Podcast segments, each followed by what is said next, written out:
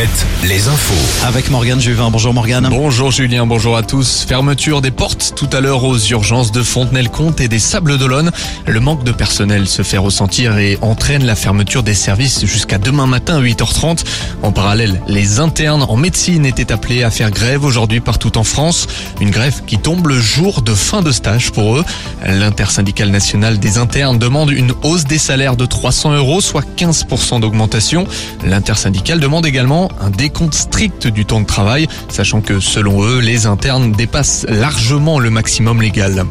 La saison a maintenant bien commencé pour les professionnels du tourisme. Elle va d'ailleurs se poursuivre ce mois-ci avec les ponts et les week-ends prolongés.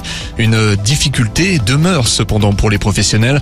Ils peinent à recruter des saisonniers actuellement, en particulier sur la côte. Un problème d'autant plus récurrent que des restaurants, par exemple, sont obligés de fermer leurs portes certains jours de la semaine. Guillaume Jacques est le président de l'UMI de Charente-Maritime, le syndicat des hôteliers restaurateurs. Ah bah c'est indéniable. Hein. Euh, On l'a déjà vécu l'année dernière. Pas mal de nos confrères euh, sur La Rochelle ou sur l'île de Ré ont décidé d'avoir un jour euh, hebdomadaire de fermeture, voire deux pour certains. Des choses qui n'existaient pas du tout avant. hein. Avant, nos affaires saisonnières étaient ouvertes 7-7 euh, euh, en saison. euh, entre guillemets, ça faisait partie un peu de leur ADN. Malheureusement, nos confrères ont dû s'adapter hein, face au manque de, de main d'œuvre.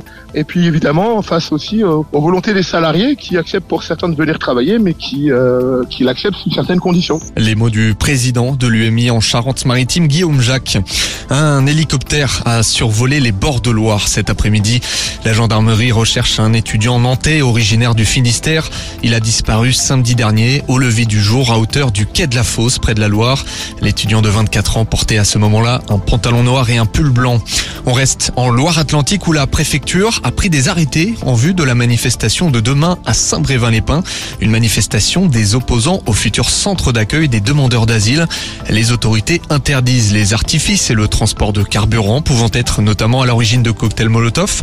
La mobilisation des opposants est prévue à 14h tandis qu'un collectif favorable au futur projet doit se rassembler dans la matinée. On passe au sport, au foot avec le national. Et oui, match au sommet ce soir entre les deux premiers Concarneau et Martigues. Les deux clubs ont 55 points. Une place de leader est donc en jeu. Cholet de son côté accueille Sedan, Châteauroux, Villefranche et Orléans, Bourg-en-Bresse. Du basket ce soir aussi dans nos régions. En Pro B, Nantes joue à Chalon-Reims, Angers à Aix-Maurienne et La Rochelle accueille Grise-Souffle. En rugby, match très important ce soir pour Soyons-Angoulême. Les Charentais affrontent Mont-de-Marsan pour assurer le maintien en Pro D2. En parallèle, Vannes accueille Colomiers.